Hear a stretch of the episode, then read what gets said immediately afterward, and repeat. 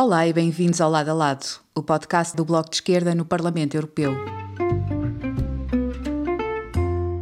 Esta semana foi votada no Parlamento Europeu uma resolução sobre as propostas para combater a crise dos preços da energia. Foi também esta semana que apresentámos as 10 propostas estruturais que, segundo o nosso grupo parlamentar à esquerda, devem ser aplicadas para resolver este problema, mas não apenas com remendos, como tem feito a Comissão Europeia. Fizemos uma conferência de imprensa e deixamos-vos o conteúdo dessa conferência de imprensa, onde estão resumidas as propostas. A Comissão Europeia tem se aproximado de algumas das questões mais urgentes, mas sempre muito aquém daquilo que é necessário fazer e não tocando no essencial, que é, desde logo, a reestruturação do mercado e da forma como são calculados os preços de energia. Aproveitamos, assim, esta semana para vos deixar neste espaço o resumo das propostas da esquerda no Parlamento Europeu, propostas que são trabalhadas já há muito tempo, mesmo antes da guerra na Ucrânia. Vamos então ouvir hoje uh, Maria, Marisa Matias, Cornélia Ernst e Cira Rego. Vamos ouvir a primeira interveniente. Muito obrigada. Muchas gracias, Gloria. Obrigada por estarem aqui. Há poucos dias tínhamos as conclusões da reunião do Conselho de Ministros de Energia da UE uma reunião que nos apresentou algumas medidas que nós pensamos serem suficientes face ao grave problema com que nos enfrentamos do modelo energético da Europa. É verdade que, de alguma forma, reconhecem, assinalam e apontam para algumas questões que a esquerda já denuncia e assinala há muito tempo e que exige que se tratem e já o fazíamos mesmo antes da guerra. Uma agenda que nós quisemos apresentar para trabalhar e para resolver este problema energético estrutural que existe na UE.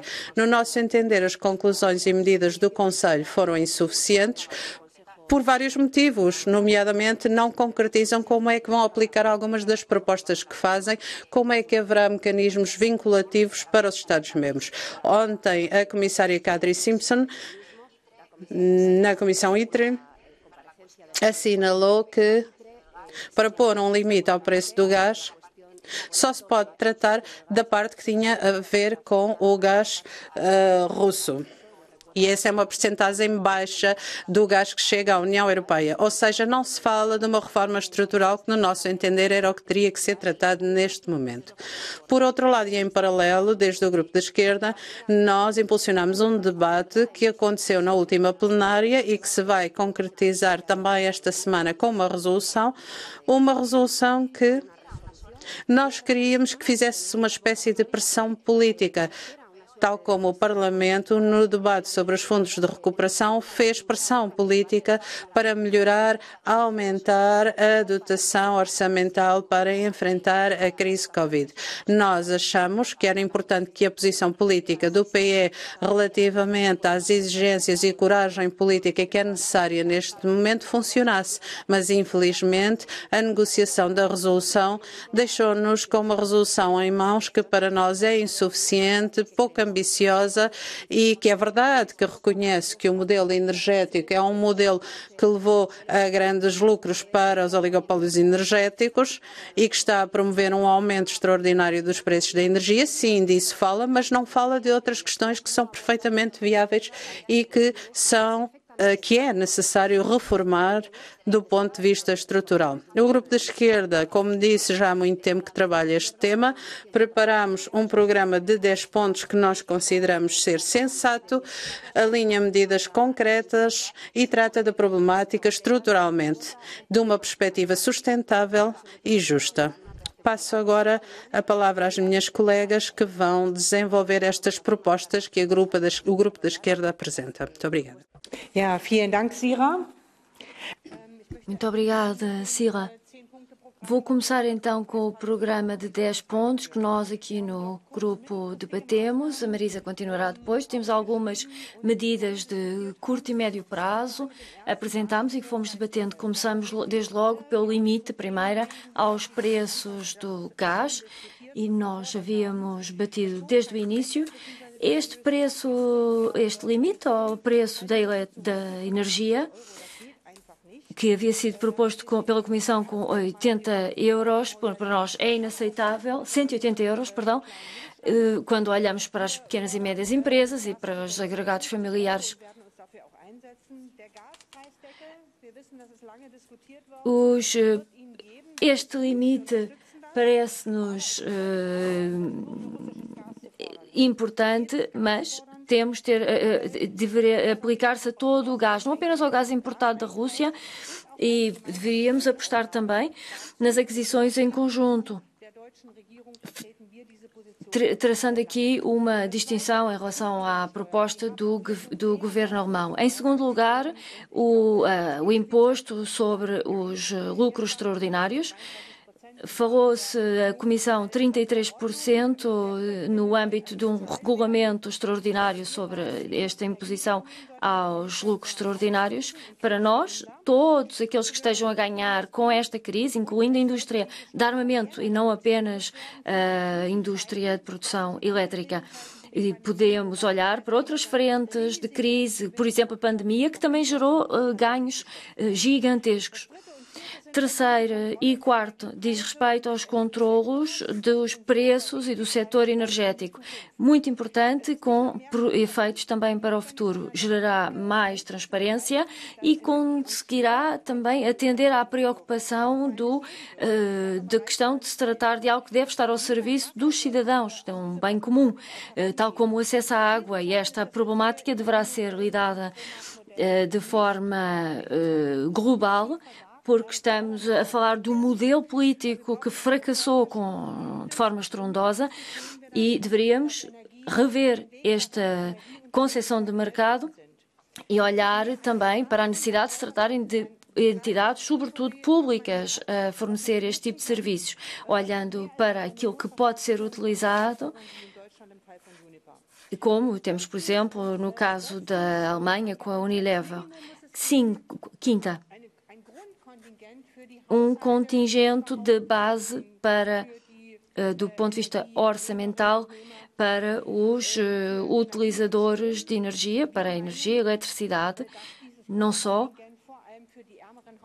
que fosse previsto para os agregados familiares mais desfavorecidos. Houve uma proposta no, na Áustria uh, e na Alemanha, também na, da DGB, do, um dos uh, sindicatos, com este contingente de fornecimento energético para os agregados mais uh, desfavorecidos.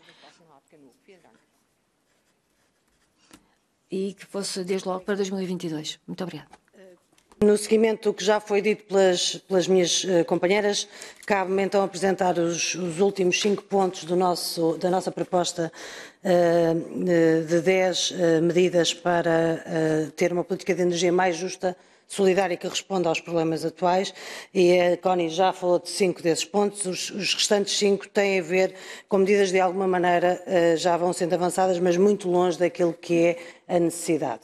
Uh, em sexto lugar, o que nós propomos é um plano de poupanças de energia que seja justo. Uh, já ouvimos declarações de vários representantes da Comissão falando da necessidade da poupança energética, é uma orientação correta, no entanto, esse, plano de poupança energética tem que ser justo e não pode penalizar as pessoas com menores rendimentos e as famílias mais pobres. E, infelizmente, é o que está ainda a acontecer. Quem não pode pagar estes preços de energia já já é obrigado a poupar uh, energia no seu consumo e, portanto, a nossa, a nossa proposta é que, numa ideia de poupança de energia, não pode faltar a dimensão social, de justiça social, e, que possa responder às reais necessidades. Em sétimo lugar, propomos uh, uma, uma medida de eficiência energética dos edifícios uh, e das casas, mas uma medida que realmente responda com investimento público, com medidas concretas que permita atuar desde o nível mais local da governação ao nível europeu, mas que responda àquilo que é uma exigência básica dos tempos que corremos. Em alguns dos nossos países, eh, e em particular nos países do Sul, eh, nós sabemos que há famílias, há pessoas que eh, nas suas casas não têm condições mínimas e que podem morrer de calor no verão e de frio no inverno.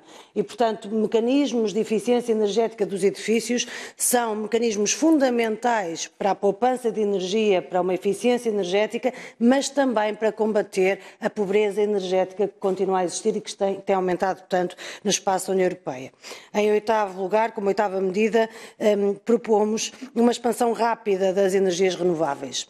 Uh, uh, o preço da energia que tem aumentado, a guerra, a invasão criminosa da Ucrânia, tudo isto agravou e muito aquilo que é o abastecimento de energia, mas também tem agravado aquilo que é a agenda de combate às alterações climáticas e aquilo que é uma agenda de propagação acelerada de energias renováveis. Pelo contrário, o que estamos a assistir é retrocessos neste campo e, portanto, tem que haver mecanismos que envolvam os cidadãos, as comunidades da energia, que envolvam os diferentes países, os diferentes Estados-membros e que permitam fazer deste caminho para as energias renováveis um caminho rápido e que não uh, se atrase mais ainda em função das circunstâncias que vivemos atualmente.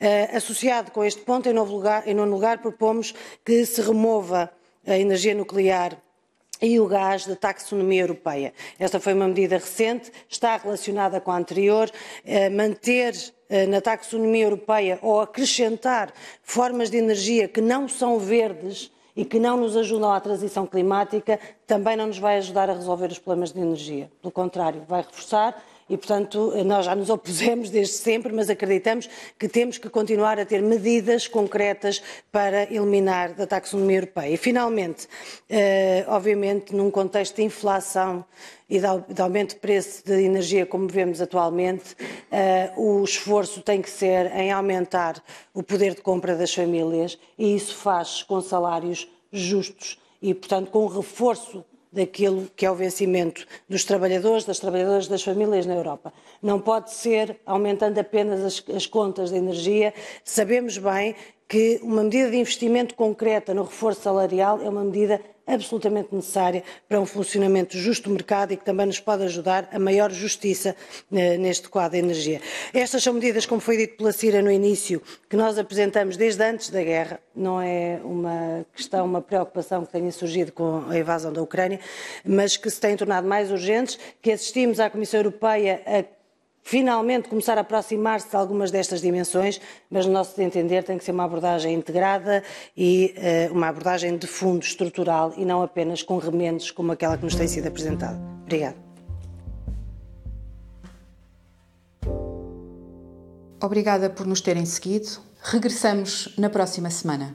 Até já.